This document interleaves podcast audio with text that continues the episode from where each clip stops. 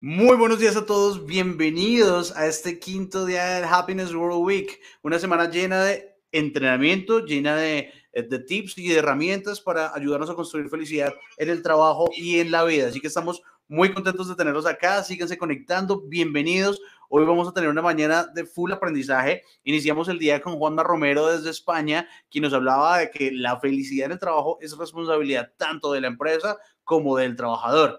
Luego pasamos a hablar con Nilton desde Barcelona, quien nos decía, miren, el liderazgo es una clave para adaptarse al cambio y nos mostraba una serie de variables desde comunicación, inteligencia emocional, trabajo en equipo, eh, empatía, todas las variables que son necesarias para construirnos como líderes y poder gestionar un gran cambio. Y ahora estamos con un súper amigo de la Casa de Colombianos Exitosos, es nada más y nada menos que Sergio Cancelo. Hola Sergio, buen día, ¿cómo estás? ¿Qué tal, Juan? Muy bien, encantado de estar y con vosotros. No, encantados nosotros. Les cuento que Sergio es eh, CEO y cofundador de Happy Force, una plataforma online que nos permite medir variables de felicidad al interior de la organización y me parece una plataforma estupenda. Así que hoy Sergio nos va a contar sobre la importancia de medir la felicidad. Muchísimas gracias, Sergio, por, por tomarte el tiempo de compartir con nosotros, por participar en Happiness World Week y, y nada, qué maravilla contar contigo. Nada, un placer. Yo la verdad es que estoy encantado después de, esta introducción que has hecho. No sé si, igual voy a, tener, voy a unir algo eh, con esto de la importancia de medir la felicidad de los dos anteriores eh, personas que han participado eh, y creo que, bueno, espero que sea súper interesante y si te parece, Juan, pues comparto pantalla y empiezo. Por supuesto que va a ser muy interesante, así que bienvenido, Sergio, y nada, para aprender al máximo de ti, el escenario es todo tuyo. Muchas gracias. Muchas gracias, muchas gracias.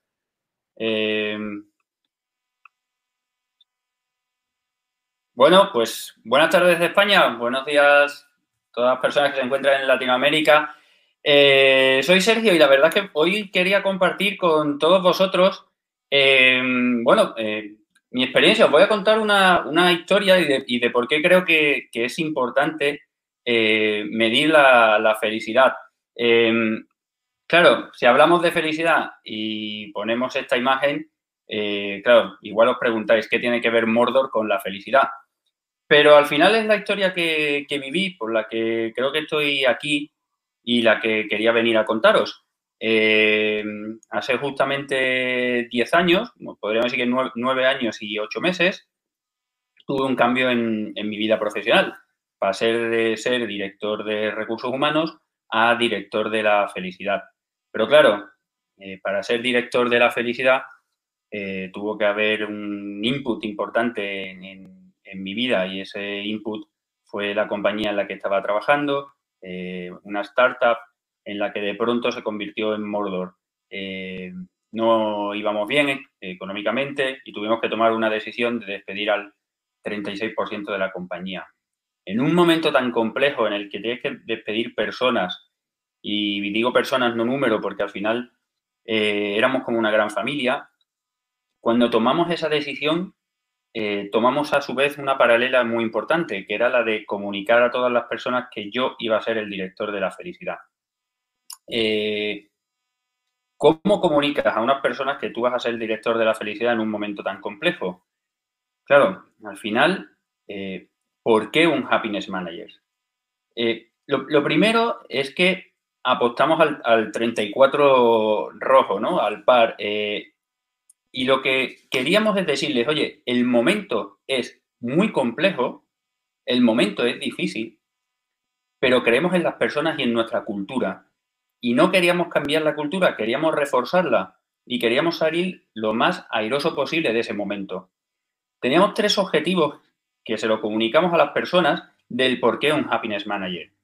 Lo primero es que las personas quisieran trabajar con nosotros, para situaros, era 2010, startup tecnológica en el que las posibilidades profesionales de las personas eran innumerables.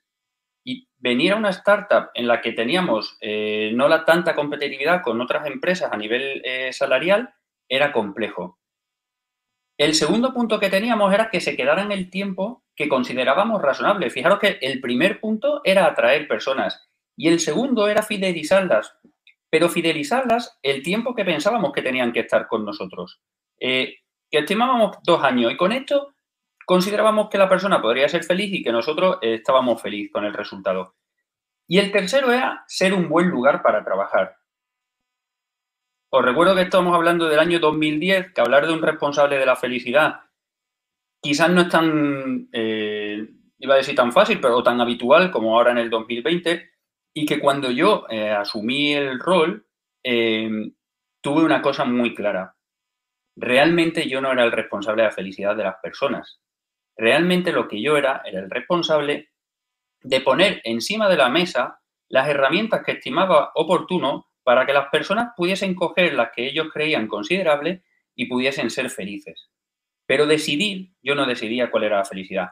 Cada persona es la que tiene que decidir cómo es su felicidad. En este caso, en el entorno de, trabajo. ¿Cuál fue el resultado que obtuvimos de este, de este trabajo que, hicimos? la consecuencia fue que durante dos años consecutivos ganamos el Great Place to Work, algo que no teníamos en mente, porque aunque queríamos ser una buena empresa para trabajar, en aquellos momentos no existía para el tamaño de nuestra compañía este premio. Con lo cual, durante dos años se vio refrendado o confirmado que nuestra apuesta en un momento complicado por la felicidad de los trabajadores dio su fruto. Claro, la pregunta que viene es la siguiente. Cuando ganas dos veces el Great Place to Work de manera consecutiva, cuando tú eres el responsable de la felicidad y cuando eres consciente que hay organizaciones que hacen cosas parecidas a la tuya y que, no han obtenido el primer premio, lo que te pregunta es, ¿por qué lo estamos ganando? Y la pregunta principal que venía era, ¿realmente nuestras personas son felices? O sea, es decir, no tenemos rotación, las personas vienen, se cumplen nuestros objetivos, las personas se quedan el tiempo que tienen que estar, pero lo son. Y aquí viene la gran pregunta. Eh, nosotros lo que intentamos fue comprender qué les motiva a las personas. Este era como el, grupo de trabajo, arriba, parte izquierda, eh, soy, soy yo.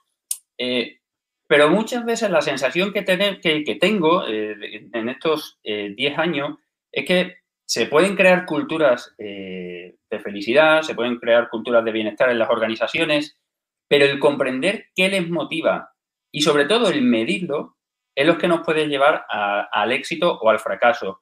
O podríamos decir el pasar de tener sensaciones de que tenemos una cultura feliz a tener datos eh, de que nuestras personas eh, son felices.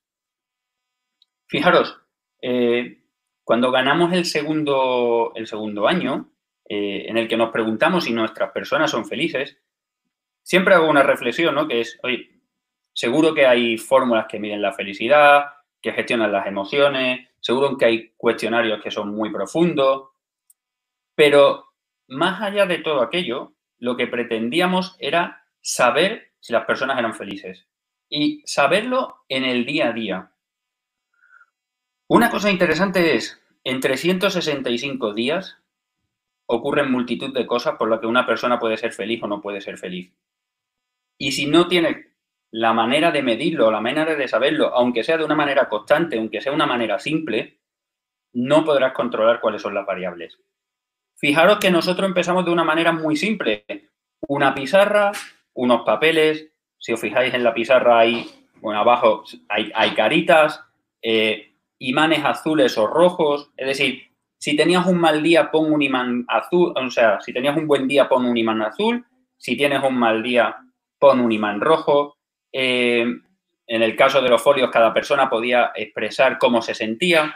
El objetivo inicial era que las personas cuando ponían tres iconos o tres imanes eh, rojos, era sentarse con ellos para que nos explicasen el por qué estaban sintiéndose de esa manera y poder ayudarles en su situación profesional, la relación con un compañero, la relación con un cliente, un proyecto que estuviésemos teniendo problemas o se desviase. Esto era lo que a nosotros nos daba la seguridad de, oye, pues nuestras personas son felices. O quizás nuestras personas no son felices, pero sí que tenemos que tener un plan, una cultura en el que sepamos escucharles y, todo, y sobre todo nos demos cuenta de lo que está eh, sucediendo, ¿no? Eh, Y evidentemente desde el 2013 que empezamos con esta medición hasta el 2020 en el que, en el que ahora tenemos Happy Force, la forma de medir la felicidad de los empleados ha ido evolucionando, ha ido cambiando. Empezamos desde un modelo muy simple para testear si, si funcionaba, si las personas se sentían cómodas para darnos ese feedback sobre su motivación, sobre su felicidad, hasta empezar a tener herramientas de aplicación móviles, incluso dashboard, donde poder eh, obtener todos los datos y tener una referencia de lo que estaba ocurriendo. A día de hoy, en la organización y a través de Happy Force, no solo medimos felicidad, medimos felicidad, medimos motivación, medimos estrés, medimos eh, compromiso. Quizás porque hemos pasado de una cultura de la felicidad expresada en cómo te ha ido el día a una cultura de la felicidad que hemos ido evolucionando en el que diferentes indicadores están impactando en la motivación, en la felicidad de los trabajadores o de los empleados y empleadas. Por supuesto, tenemos una gestión emocional diaria, no la hemos cambiado, pero también tenemos una eh, medición de indicadores mensuales que nos dan un mapa completo de cómo se encuentra nuestra organización. Cuando digo organización, desde la parte individual de un empleado hasta eh, un equipo, un área, departamentos, eh, empresa en general. Una vez que os he contado cómo hemos llegado hasta aquí, cuál, ha sido mi historia, por qué creo, por qué considero que medir la felicidad es importante, vamos a, un poco más allá de la importancia de los datos. ¿Por qué los datos son importantes? Mirad, eh, en todo este tiempo desde que pusimos en marcha Happy Force, en la que trabajamos con las organizaciones para que conozcan cómo se sienten sus empleados en el día a día, eh, hay una pregunta con la que me encuentro de manera recurrente, que es, oye, yo no soy responsable como organización de la felicidad o de la motivación, o como pueda venir motivado un empleado de su casa, ¿vale? Si le ha podido suceder alguna cuestión personal. Eh, claro que no. Pero lo que nos diferencia a unas organizaciones de, de otras, básicamente son las personas. Porque las máquinas son exactamente igual y esto en el futuro no nos va a diferenciar. Una empresa puede comprar la misma máquina o una superior que realiza una tarea, pero las personas y su emocionalidad es lo que nos va a diferenciar y lo que nos va a dar el valor frente a otras organizaciones. Y la mejor respuesta a, esta pregunta la, encontramos en el momento actual en el que estamos viviendo. Ninguna organización es responsable del COVID? Por supuesto que no. Pero ¿cuál es el impacto emocional, motivacional del COVID en nuestros empleados? Quizás si os hiciese esta pregunta, eh, eh, ¿creéis que vuestros equipos o vuestras, las personas que conforman vuestra organización son felices? ¿Creéis o consideráis que el COVID le ha impactado en esta felicidad? Quizás algunas empresas hayan hecho eh, sobre la fecha alguna encuesta, pero estoy convencido que la mayoría lo que haría es expresar una sensación. Y la sensación sería, oye, el COVID nos ha encerrado en casa, nos ha distribuido a todas las personas que estaban en nuestra oficina, cada una a su casa y ahora ya no nos vemos ni nos podemos tocar. Y entiendo que las personas igual, pues no están igual de felices que estaban en la oficina. Pero no deja de ser una sensación. Sin embargo, si os muestro esta gráfica, fijaros que pasamos de sensaciones a datos. Estos datos son el, Happiness Index que calculamos con todos los clientes de Happy Force. La media antes del COVID era de 65. Este Happiness Index está medido de 0 a 100. Sin embargo, por alguna causa, entre el 26 de 27 de febrero y el 1 de marzo, la felicidad cayó 20 puntos. Y si podemos ver la gráfica, la felicidad no se ha recuperado. Hay picos en los que ha caído, pero se mantiene en 50. Por tanto, medir la felicidad es tener datos para poder actuar. Yo ahora podría decir que el impacto del COVID en la felicidad de los empleados ha sido exactamente igual que el impacto que ha tenido en las bolsas. Ha caído y no se ha levantado. Y esto te permite eh, tener una serie de acciones. Claro, hay variables que hay que tener en cuenta cuando eh, están midiendo la felicidad o qué está ocurriendo alrededor de, lo que viven los empleados. Porque una cosa es la felicidad, o sea, una cosa es la, motivación, el cómo se sienten las personas y el qué podemos hacer. Y otra cosa es cuando tienes un sistema eh, de, feedback, de, de, inputs o de datos en los que los empleados te están diciendo cómo viven, cómo se sienten en el día a día, son los agradecimientos. El COVID, claro que ha impactado en la felicidad y claro que nos ha hecho que se hunda, pero por contra lleva aparejado una subida de agradecimiento. O sea, las personas son conscientes del esfuerzo que hacen las organizaciones, del esfuerzo que hacen sus líderes, de lo complicado que era eh, gestionar toda esta situación y, por tanto, han agradecido todo ese esfuerzo. Por tanto, un sentimiento eh, positivo, un reconocimiento positivo sí que ha habido en paralelo y que ha ido en una dirección diferente a lo que ha sido la felicidad. Esto es lo que nos permite a día de hoy poder gestionar a, nuestros equipos, a nuestras personas y a nuestra eh, organización. Eh, para ponerles un ejemplo gráfico de qué ha pasado en Happy Force, como os decía, al final tenemos tenemos una cultura de felicidad que no solo medimos eh, emociones en el día a día, sino que medimos inputs de manera mensual. En este caso tenemos un input en el que medimos salud y estrés, algo que es vital en estos momentos. cuando las personas se han eh, dispersado hacia su casa, llevan más de 60 días encerrados sin una eh, conexión con el compañero física, y en un momento en el que es complicado, en el que hay mucha incertidumbre, puede ser que esa salud y ese estrés eh, pues acabe pasando factura. En este caso, en Happy Force, lo medimos de la siguiente forma. Eh, en noviembre teníamos un buen resultado en el que se nos ha ido cayendo y justo en febrero, en ese momento de caída, es cuando decidimos reforzar nuestro plan de bienestar. Pero claro, una cosa es que nosotros reforcemos nuestro plan de bienestar y otra es que tengamos la sensación de que ha tenido un buen resultado. ¿Puedo tener una sensación de que tiene un buen resultado porque las personas vienen? Sí, asisten a todas las jornadas que tenemos. Pero ¿cómo lo mido?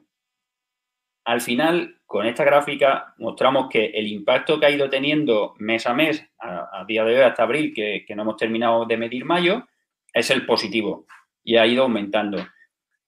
Por tanto, el tener datos nos reafirmo, nos puede confirmar que las acciones que ponemos en marcha, en este caso con el objetivo de mejorar la salud y el estrés de los, de los empleados, ha tenido su, eh, su efecto o su éxito. Ya os digo, al final eh, lo que tenemos que tener presente es, los datos son importantes, medir cómo se encuentran los empleados es interesante, el sistema o la fórmula que lo hagamos sea más simple o más complejo, esto lo podemos hacer durante el tiempo. Lo importante es eh, empezar a medir y, a medir de una forma constante. ¿Cuál es el objetivo de medir todos los días? O más, que bien, más bien que todos los días, que el empleado nos pueda decir de una manera activa eh, o proactiva, voluntaria, cómo le, cómo le ha ido el día. Eh, mirad, hay un objetivo que es identificar las variaciones.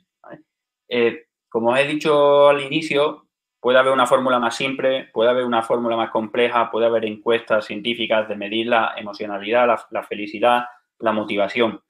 Pero si tú lo haces de una manera constante en el tiempo, de la misma forma, aunque sea muy simple, al final ese sistema que tú has montado te permite identificar las variaciones. Recordemos que son 365 días midiendo, que si te dan feedback tres días a la semana, tienes una, un, una cantidad de datos en la que te permite eh, ver dónde están las variaciones y qué está sucediendo. Sobre todo buscar correlaciones, porque la siguiente es esta, es conocer el origen de esas variaciones.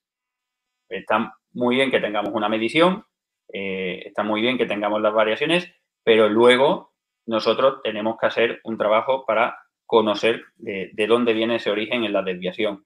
Y el tercer punto es medir el impacto el ejemplo que os he contado de qué hemos hecho en Happy Force.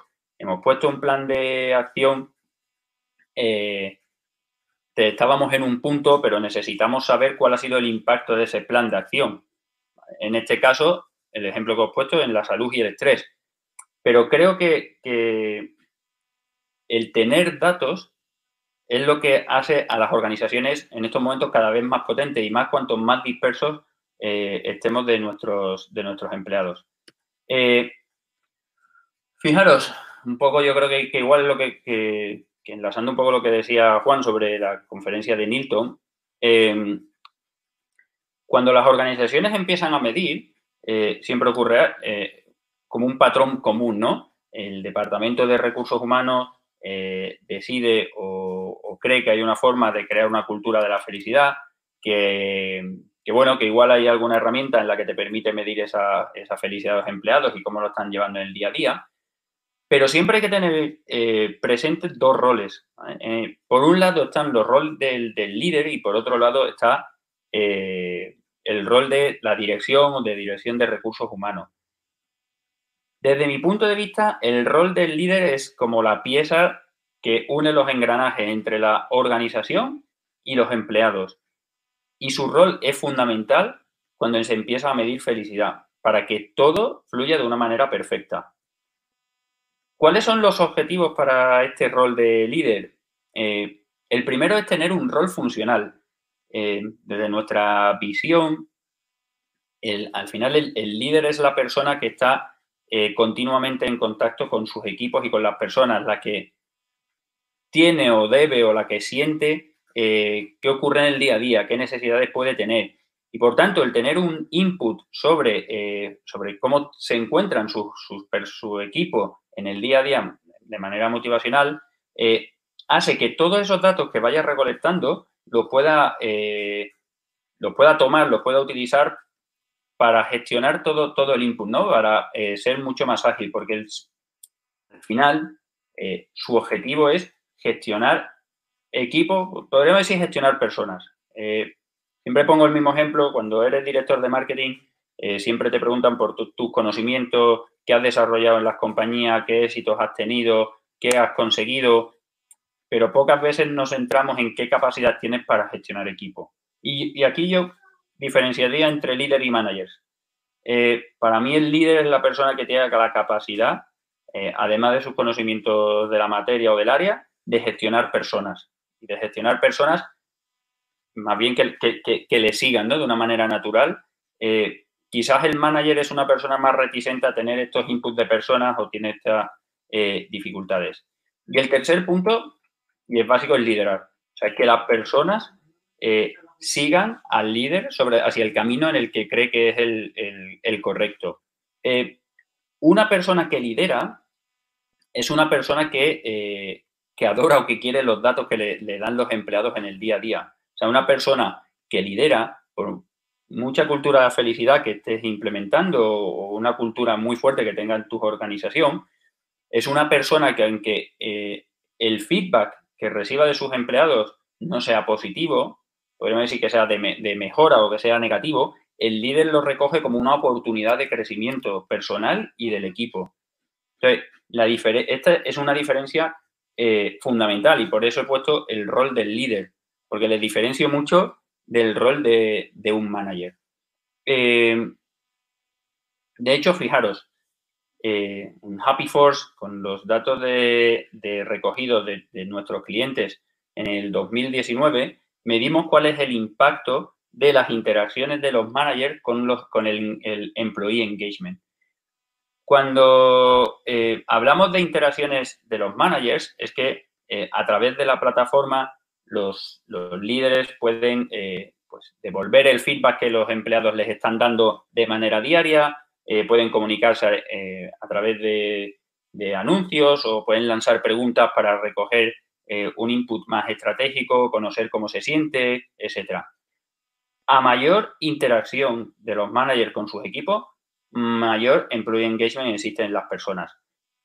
Cuando un manager se preocupa de su equipo, las personas se sienten más comprometidos con el manager, con la organización y con el propósito. Y esto es lo que nos permite el tener todas estas mediciones constantes, no solo de, de parte del empleado, sino de parte de todas las acciones que realizan los líderes a través de la plataforma. Por último, ¿cuál es el rol de, recursos humanos en este, en este punto? Mira, para, nosotros eh, creemos que debería de existir un, cambio de, rol en la, dirección de recursos humanos y que debería de ir hacia un rol más estratégico. Tal y como lo vemos nosotros, eh, la Dirección de Recursos Humanos se encuentra eh, en una posición eh, estratégica, o sea, de, de visión global de la compañía. Tienes los datos de toda tu organización. Como decimos, tienes los datos en la palma de tu mano de todas las personas de cómo se sienten en el día a día. Tienes los datos de cada departamento y tienes los datos de qué hace cada líder en ese departamento tu rol es saber qué tienes que ir manejando, a quién tienes que apoyar, eh, qué tienes que copiar de uno porque no está funcionando en otra área, a ver si funciona. Eh, puedes preguntar, tienes todos los datos para montar tu estrategia. Sin embargo, el líder es el que, eh, el que maneja el día a día, el que maneja la información, el que, el que se gestiona su equipo. Tú gestionas líderes, gestionas toda la organización. Tienes un rol de apoyo a líderes. Al tener cómo se comportan las áreas eh, de toda una organización, eh, imaginaos una organización a nivel eh, internacional, o sea, sabes cómo se comportan en Colombia, sabes qué está pasando en España, tienes una visión global. uno de los puntos fundamentales de recursos humanos es apoyar a los líderes, y más en esta situación, porque al final los líderes, en un momento en el que estamos viviendo, en el que nos hemos dispersado, le hemos dicho, oye, cuida de, cuida de la gente. pero ¿quién cuida del líder? ¿Cómo sabemos si los líderes están bien o mal? Porque quizás no tengamos cinco líderes, quizás tengamos líderes repartidos en todas nuestras áreas de negocio, en todas nuestras regiones, en los países. ¿Cómo gestionamos? ¿Cómo sabemos que se encuentran bien esos líderes? No dejan de ser empleados. Con una responsabilidad, una funcionalidad diferente. Y tienen que sentir el apoyo de recursos humanos. Y por último, empoderar. O sea, una de las grandes barreras que nos encontramos cuando eh, implementamos Happy Force en las organizaciones es nos cuesta mucho empoderar a nuestros líderes desde recursos humanos. Hay frases muy típicas o tópicas de es que no puedo dejar de preguntar a mis líderes, a sus equipos, tengo que revisar cómo hacen las preguntas mis líderes. Si ese es nuestro problema, realmente no tenemos líderes. O sea, necesitamos empoderarles, necesitamos personas que sean capaces de gestionar a los equipos. Y esto volvemos a hacerlo otra vez con datos. Para terminar, eh, como dice Ward Deming, sin datos simplemente eres una persona con una opinión. Lo que pretendemos es que las organizaciones eh, pasen de gestionar personas a través de sensaciones a, a gestionar personas a través de datos.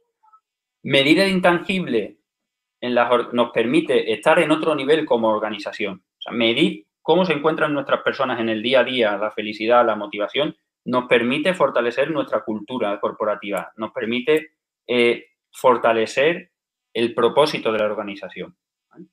Eh, para terminar, resumo cinco puntos importantes de eh, por qué medir, ¿no? Primero, ¿por qué medir? para gestionar emociones. Em, hoy, mucho más importante, cada vez se escucha más la importancia de gestionar emociones en las personas en estos momentos. Pero para gestionar las emociones hay que medir, hay que saber cómo se sienten y hay que saber cómo se sienten de una manera constante. El poder tomarte un café virtual o, que te den los empleados esa información que te pueden dar en el coffee de tu organización pero a, mayor escala, es fundamental para gestionar las emociones. Recordar, las personas es lo que nos diferencian de unas organizaciones a otras y no las máquinas.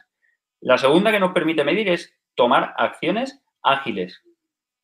Saber qué ocurre en este momento y poder tomar la decisión para actuar y ver si tenemos un input positivo o un input negativo es una de las claves de la medición eh, constante en el tiempo.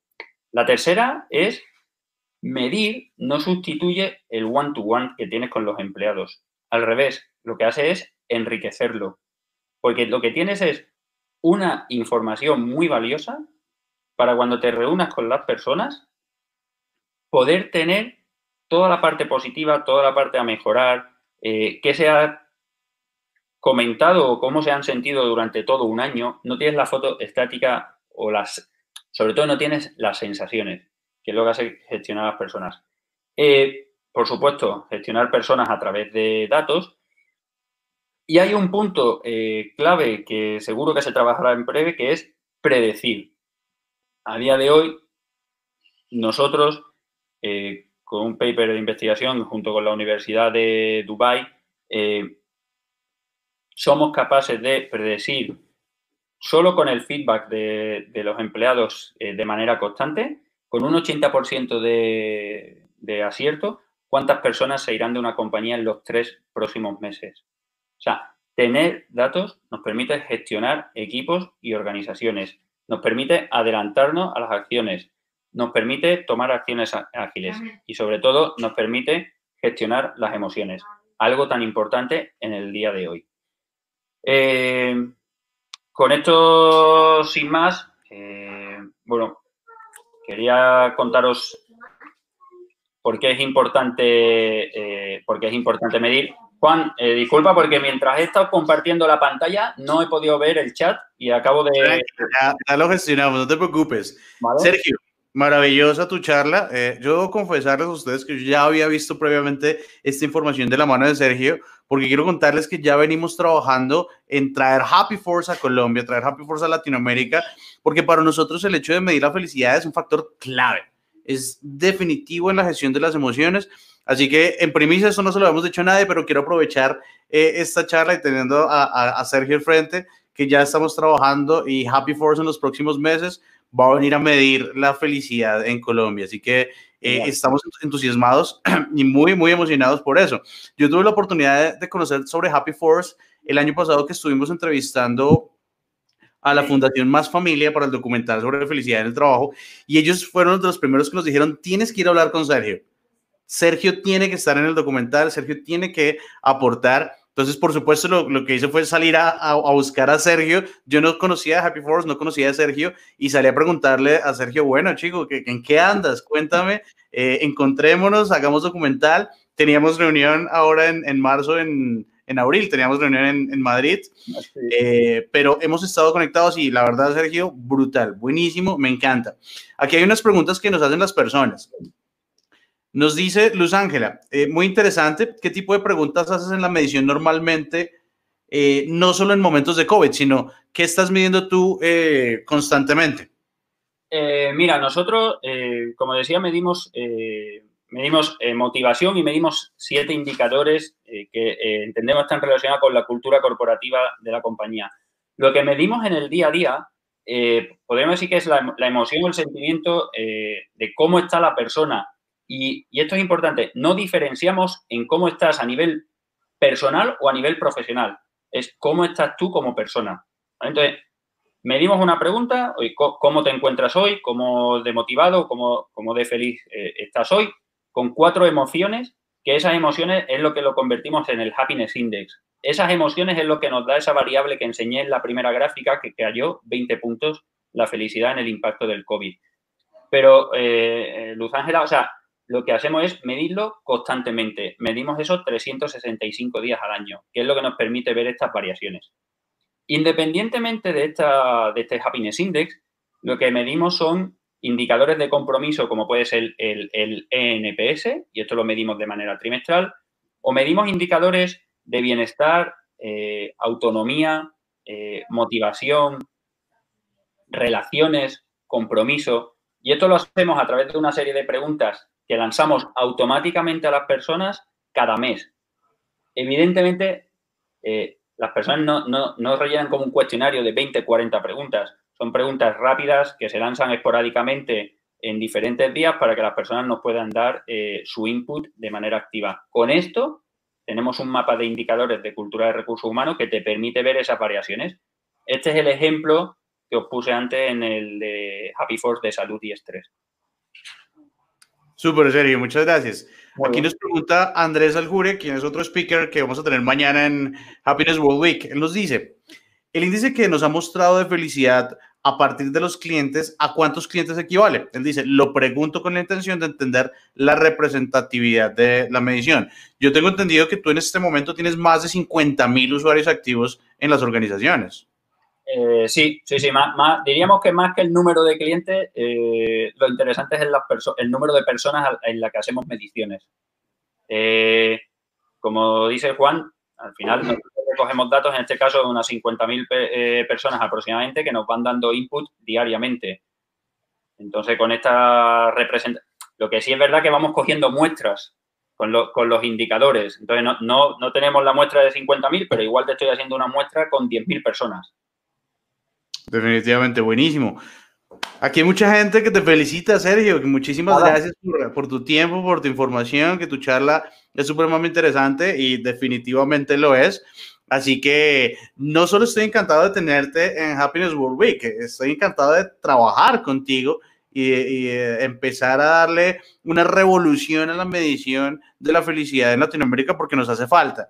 Eh, estamos haciéndolo en este momento de, una forma que nos toma un tiempo y resulta muy costosa, eh, pero digitalizándolo a través de Happy Four seguro que nos va a llevar a un estadio mucho más poderoso a tener métricas al día y tomar decisión mucho más rápido sobre las emociones que tienen las personas. Así que maravilloso, Sergio. Muchísimas gracias por conectarte, por tu tiempo, por tu espacio eh, y seguimos trabajando juntos. Muchísimas gracias por invitarme, igualmente ilusionado por nuestra colaboración y de verdad que encantado de todos y muchísimas gracias a todos los que les ha parecido súper interesante la charla. Eh, nos vemos en la próxima y encantado y muchísimas gracias por invitarme. A ti, Sergio, muchísimas gracias. A ustedes, chicos, muchas gracias por conectarse. Nos vemos en breve con Vanessa Biels, quien nos va a hablar de pandemia fértil. Ojo a este tema, pandemia fértil. Vamos a ver de qué se trata. En segundos, conectados en live. Ya nos vemos, chicos. Gracias. Bye.